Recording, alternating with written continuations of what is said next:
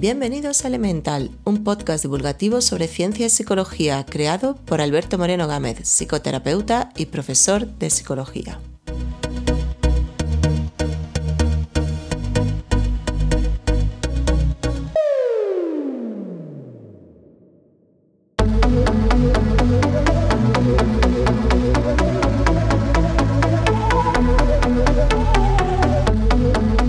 Y hoy voy a hablaros sobre localización espacial, eh, más concretamente acerca de las emociones que nos generan lugares importantes, como puede ser la casa en la que vivimos cada uno de nosotros.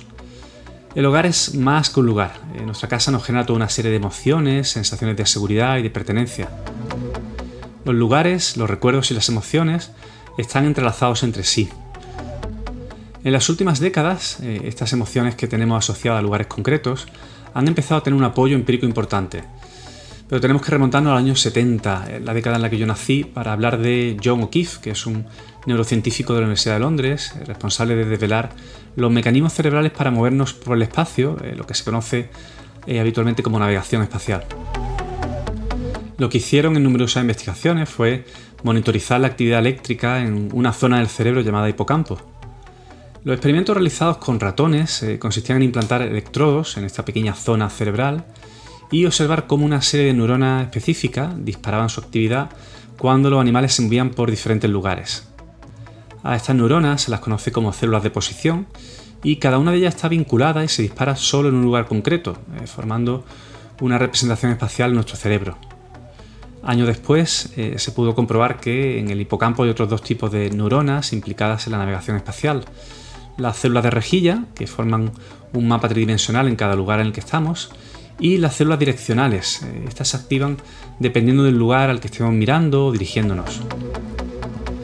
Y estos tres tipos de neuronas forman lo que podríamos llamar el GPS del cerebro y nos permiten orientarnos en el espacio y activar información importante relacionada con el lugar en el que estamos en cada momento.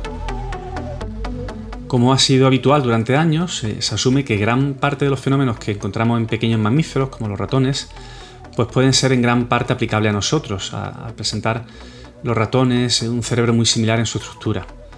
No fue hasta el 2013 cuando pudieron comprobar que el funcionamiento era coincidente en humanos también.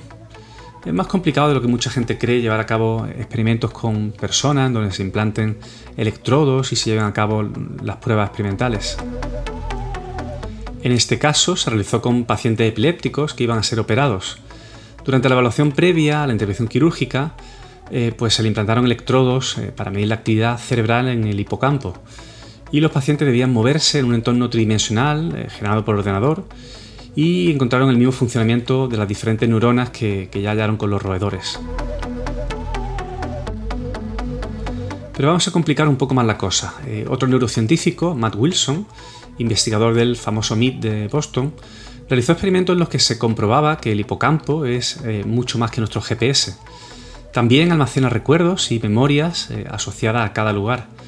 Las células del lugar no solo le dicen al ratón eh, que ha llegado a su casa, sino que le ayudan a codificar las memorias y experiencias de lo que ocurre en casa.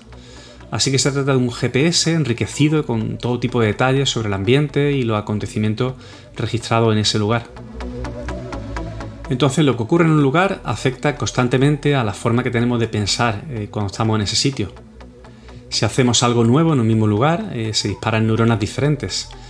Es decir, eh, nuestro mapa mental, eh, con todos los significados que asociamos, se actualiza continuamente al ocurrir nuevas situaciones.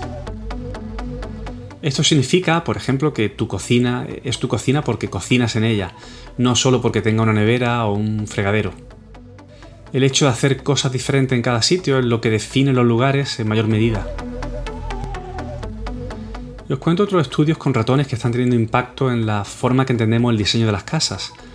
Observaron que alteraciones estructurales en un lugar, eh, como mover compartimentos en una zona concreta del laberinto, eh, en el caso de los ratones, generaba cambios en el funcionamiento de las células del lugar, como si se desecharan los mapas mentales construidos previamente y se empezara de cero. Lo mismo nos podría ocurrir cuando hacemos una reforma en casa, eh, cambiamos tabiques o convertimos la cocina y el salón en un único espacio común nuestro cerebro reacciona creando un mapa mental completamente nuevo. Esto podría explicar la sensación de sentirse extraño, como en un lugar nuevo, cuando realizamos a veces incluso pequeños cambios en nuestro hogar. Entender cómo se combinan espacio, memoria y emoción en nuestro cerebro puede ayudar a los arquitectos y diseñadores a concebir casas más cómodas y agradables.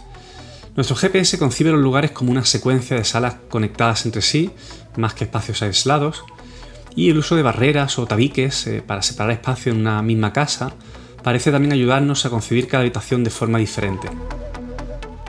Algunos conoceréis los estudios sobre el efecto marco de la puerta, eh, un fenómeno que nos ha pasado a todos en más de una ocasión. Gabriel Radvansky, profesor de psicología de la Universidad de Notre Dame, eh, estudió cómo al llegar a una habitación olvidamos lo que estábamos haciendo o buscando. Entrar en una habitación, digamos que activa el conocimiento asociado a esa estancia y desactiva los otros. La memoria está compartimentalizada por lugares, como ya estáis viendo por todo lo que os cuento hoy sobre el GPS del hipocampo.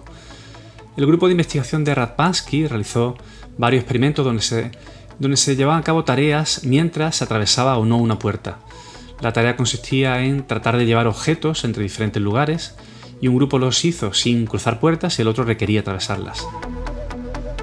Y vieron que el grupo que atravesaba una puerta hacia otra habitación presentaba más problemas para recordar lo que tenía que hacer, lo que sugiere que el, efecto marco de, marco de la puerta impide o dificulta la habilidad que tenemos para recordar pensamientos o decisiones hechas en una habitación diferente.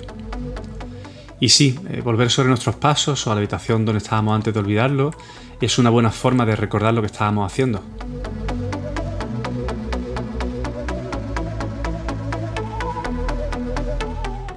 Y quiero terminar hablando un poco sobre la memoria emocional, que juega un papel también muy importante, sobre todo en relación a las sensaciones de peligro o seguridad asociadas a un, lugar.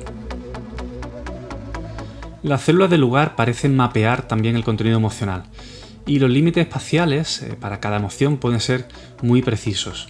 Así que atravesar una puerta puede ser también la diferencia entre sentir peligro o seguridad no solo para el animal que sale de la cueva y, siente que siente como su sensación de alerta se dispara. Para nosotros puede serlo también salir de casa o llegar al trabajo. De nuevo, cuando entramos o salimos de ciertos lugares, eh, nuestras alarmas se disparan o sentimos seguridad y protección. Algunas de estas ideas eh, pueden ser útiles en vuestras vidas. Para mí lo son además en mi trabajo como psicoterapeuta. Parte de la experiencia de tristeza o ansiedad que quieren cambiar las personas que acuden a la consulta están asociadas en muchas ocasiones a lugares y a lo que hacen en ellos. Y a veces ligeros cambios en su funcionamiento pueden ayudar a remapear las emociones y significados registrados en nuestro GPS.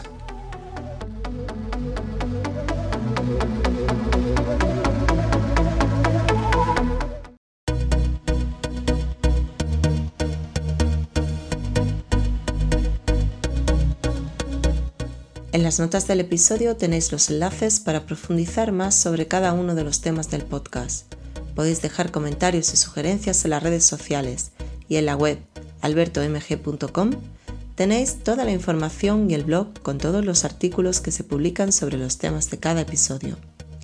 Si quieres apoyar este podcast, déjanos un comentario en iTunes y ayudarás a que este podcast llegue a más personas.